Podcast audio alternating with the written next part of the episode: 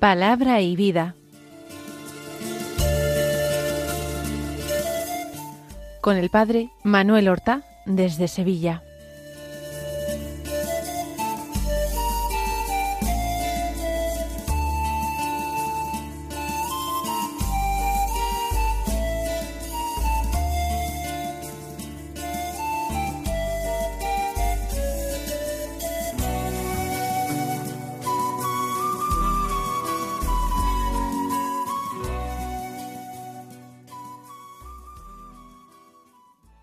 En el nombre del Padre y del Hijo y del Espíritu Santo. Amén. Alabados sean Jesús y María. Muy buenos días, queridos hermanos, oyentes de Radio María y seguidores del programa Palabra y Vida. Hoy es el viernes de la trigésimo tercera semana del tiempo ordinario. No olvidemos que se trata de un día penitencial, aunque todavía no estemos en Adviento, aunque no sea ahora la cuaresma, no importa, todos los viernes del año, a menos que coincidan con alguna gran fiesta, son días penitenciales. Pero además, este viernes es día 24 de noviembre, y el 24 de noviembre la Iglesia celebra la memoria de los santos Andrés Dunglac y compañeros mártires. Son mártires vietnamitas. Y cuando nosotros escuchamos a veces decir tal eh, nombre y compañeros, o compañeros mártires, no quiere decir estrictamente hablando que sean sus compañeros porque convivieran juntos o ni siquiera murieran juntos. Se trata de dar un nombre y de hacer visible a un conjunto de testigos de la fe. Concretamente estos mártires vietnamitas que se nombran junto a Andrés Dunlach como sus compañeros, sufrieron el martirio a lo largo de los siglos XVII, XVIII y XIX. Por tanto, no coincidieron en el tiempo, ni siquiera fueron víctimas de la misma persecución anticristiana. En el Vietnam y los países aledaños, el Evangelio fue acogido con prontitud, con alegría. Muchos se convirtieron, pero no demasiado después sobrevino la persecución. Y una persecución que vino para quedarse, como hemos dicho, durante siglos. De los que nosotros celebramos hoy, son en total ciento diecisiete mártires, de ellos noventa y seis eran vietnamitas. Luego había once misioneros españoles de la Orden de Santo Domingo Dominicos y diez franceses. Conjuntamente los celebramos, ah, podríamos detenernos en la vida y en el martirio de algunos de ellos, pero no es esta la finalidad del programa y nos limitamos a eh, hacer consignar la fiesta, la memoria que hoy celebramos. Vamos entonces a escuchar la palabra de Dios, como cada día, comenzando por el Santo Evangelio, que es de San Lucas, capítulo 19, los versículos 45 al 48, que dicen así. En aquel tiempo Jesús entró en el templo y se puso a echar a los vendedores, diciéndoles, Escrito está, mi casa será casa de oración, pero vosotros la habéis hecho una cueva de bandidos. Todos los días enseñaba en el templo. Por su parte los sumos sacerdotes y los escribas y los principales del pueblo buscaban acabar con él, pero no sabían qué hacer, porque todo el pueblo estaba pendiente de él, escuchándolo. Hemos escuchado la lectura de eh, la expulsión de los mercaderes del templo por parte de Jesús. Hace algunos días, el pasado día nueve, celebrábamos la fiesta de la dedicación de la Basílica de San Juan de Letrán, la catedral de Roma, la catedral del Papa. Por su categoría litúrgica de fiesta tenía lecturas propias. Y en esta fiesta, como evangelio, se tomaba precisamente la expulsión de los mercaderes del templo, pero en el cuarto evangelio, en el evangelio de San Juan. Curiosamente, San Juan sitúa este episodio al comienzo casi de la vida pública de Jesús, en el contexto de su primera ida a Jerusalén. Concretamente en el capítulo segundo del Evangelio de San Juan. Es como un signo que Jesús realiza para afirmar su vocación, su misión mesiánica. Él era el Mesías enviado por Dios para purificar el templo, para purificar el culto, para cumplir lo anunciado por los profetas. Sin embargo, en los otros evangelios, en los evangelistas llamados sinópticos, entre ellos San Lucas, este episodio se sitúa al final de la vida pública de Jesús, poco antes de comenzar los relatos de la pasión. En el último viaje que realiza Jesús durante su ministerio público a Jerusalén. No se trata, pues, de una preparación para su ministerio, sino una culminación de este ministerio. Es posible que históricamente, a menos que Jesús realizara dos purificaciones del templo, sino si fue solamente una vez que realizó este signo, parece más propio que lo realizara al final, al final de su vida. San Lucas presenta el hecho de una manera abrupta. Jesús entró en el templo y se puso a echar a los vendedores. ¿Estaban actuando mal los vendedores? No particularmente. El culto en el templo se apoyaba, se basaba principalmente en los sacrificios, en las ofrendas, y ofrendas también principalmente, no exclusivamente, pero principalmente de animales.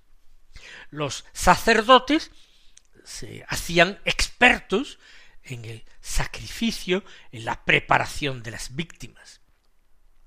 Pero no todos los que venían desde lejos acudían a Jerusalén a dar culto a Dios y a ofrecerle sus sacrificios, podían llevar con ellos mismos un animal, si era de cierto peso. Además, en el templo no se permitía comprar nada como no fuera con dinero puro, es decir, no con el dinero extranjero, con el dinero acuñado por el imperio romano, que era el que circulaba habitualmente en toda Palestina y Siria.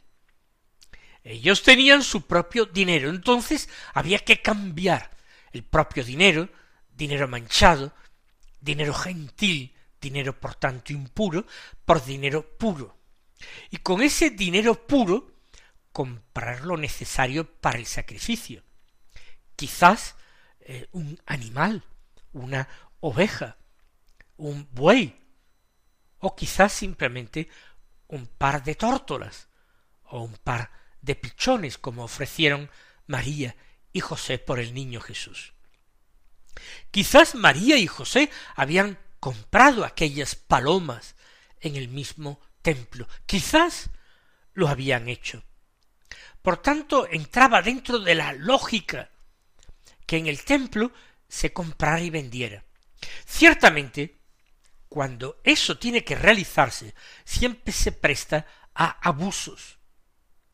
Siempre se presta al interés de los comerciantes de obtener el mayor beneficio, a veces rebajando la calidad o presencia de los animales que se vendían y exigiendo, en cambio, el dinero que se cobraría por un animal más fuerte, más joven o más sano. Por tanto, no se excluye de que realmente aquel comercio que se daba en el templo lo hubiera convertido en cueva de bandidos. Jesús, de hecho, cita una profecía para realizar otra. Mis casas será casa de oración. Sí, es el lugar donde se ofrecen sacrificios a Dios, pero se ofrecen sacrificios para entrar en comunión con Dios, en relación con Dios. Y lo importante no es el medio que es el sacrificio, lo importante es el fin, la relación con el Señor, la amistad con Él, la comunión con Él.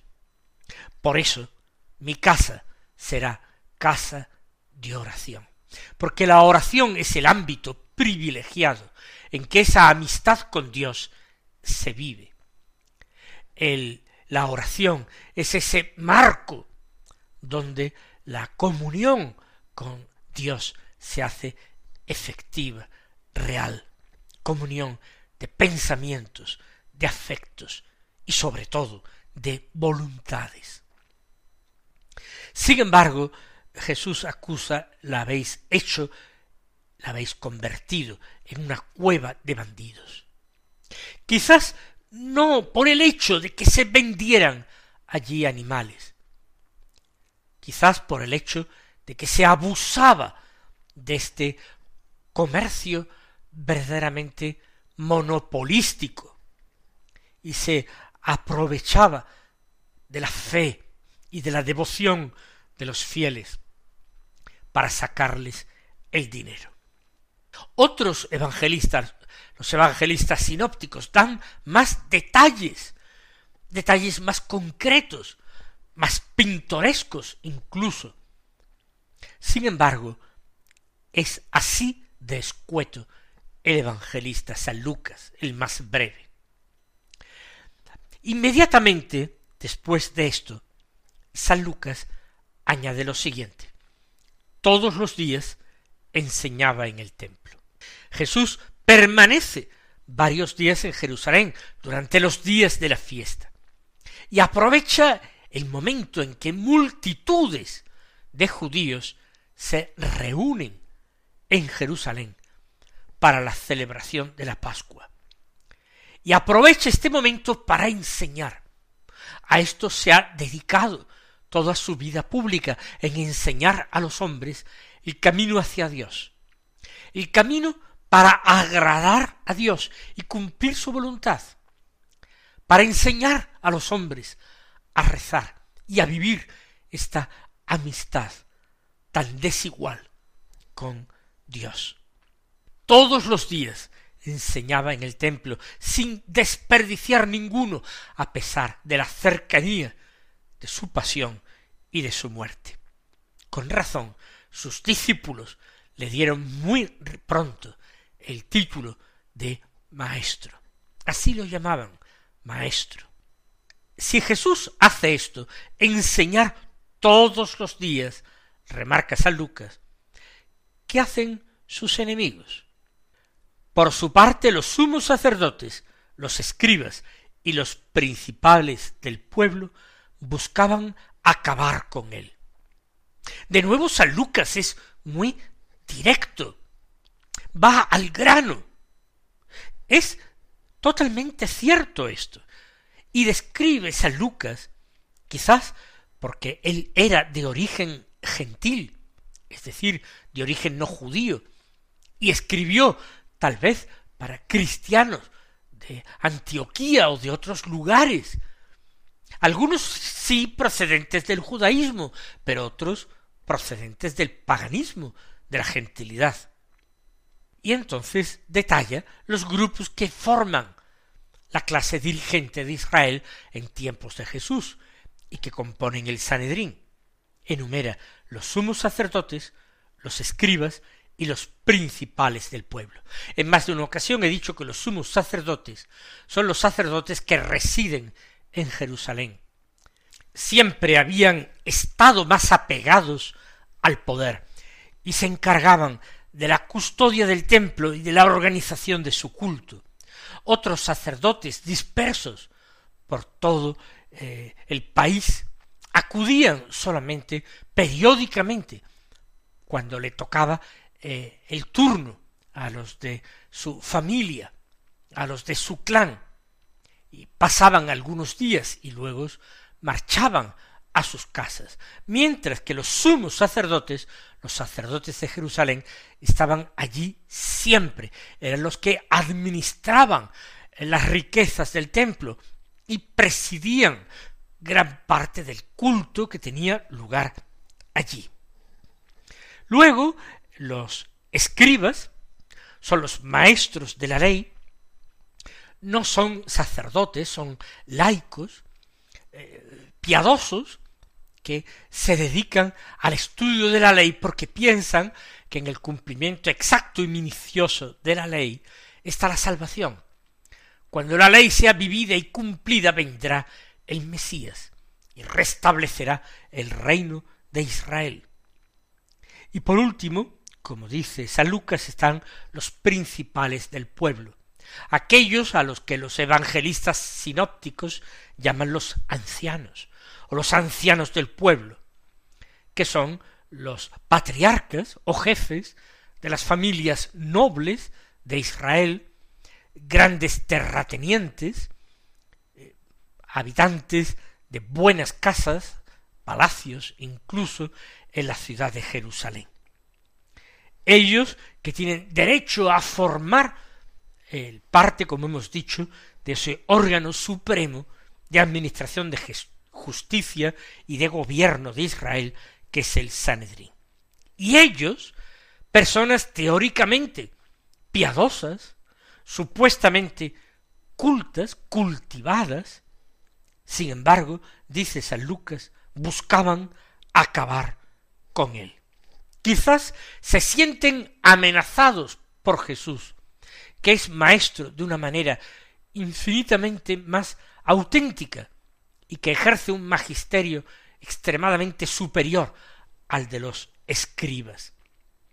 Jesús, que se permite andar con una soberana libertad por el templo y fuera de él, sin ser sacerdote ni de familia sacerdotal buscan acabar con él, quizás porque se sienten amenazados, porque el gesto que Jesús ha realizado de reivindicación de su condición de Mesías, dándole la pureza al templo, esa pureza perdida, pues quieren acabar con él.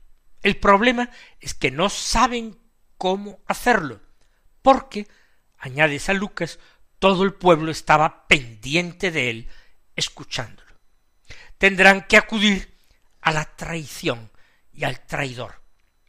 Tendrán que acudir a las artimañas, a la oscuridad, a la noche, un día, para prenderlo. Pero nosotros vamos a pedirle al Señor que esa casa espiritual, que somos nosotros mismos, templo del Espíritu, morada de Dios, que nosotros también sepamos limpiarnos y purificarnos y reordenar nuestras prioridades y darle a Dios lo que es de Dios, ya que también con gusto a veces damos al César lo que corresponde al César.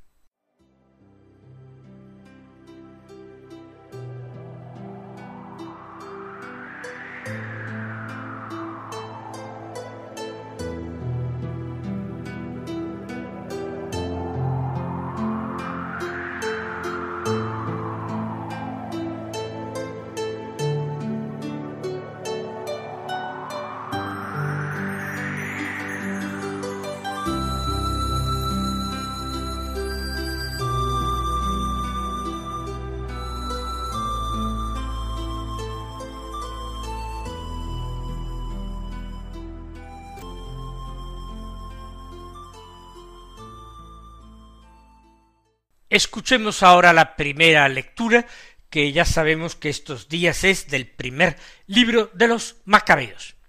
Hoy del capítulo cuarto, los versículos treinta y seis, treinta y siete y cincuenta y dos hasta el cincuenta y nueve, que dicen así.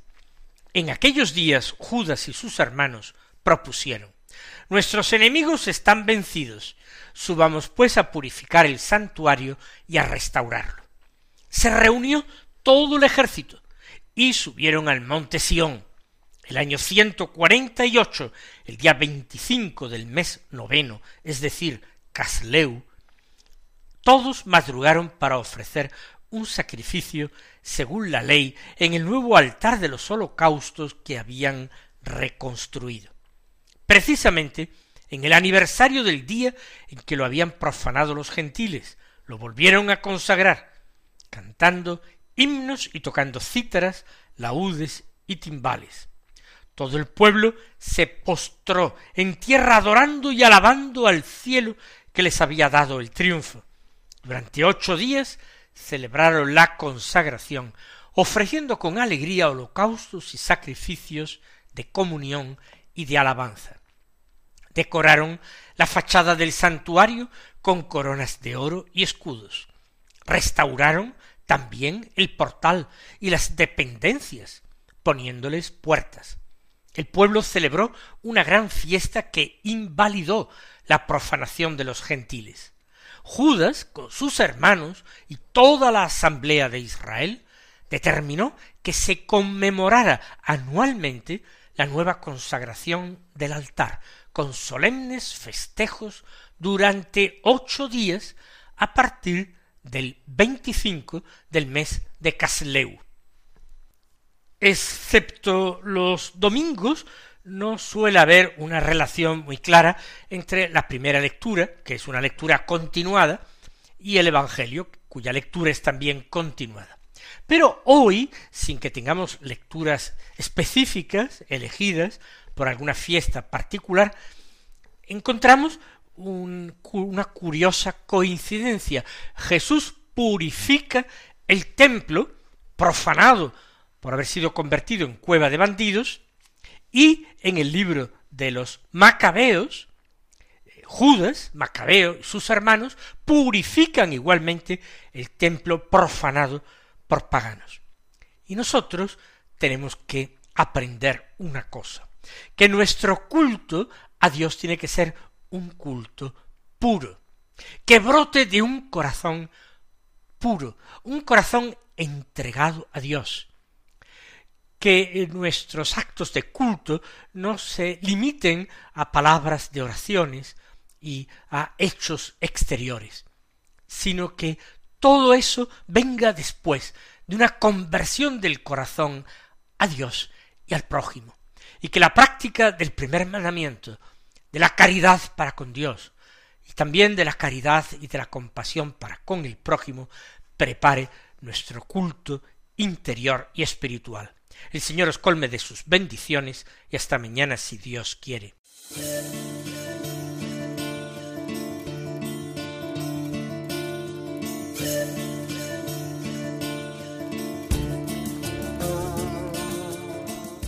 Han escuchado en Radio María Palabra y Vida un programa que dirige el padre Manuel Horta.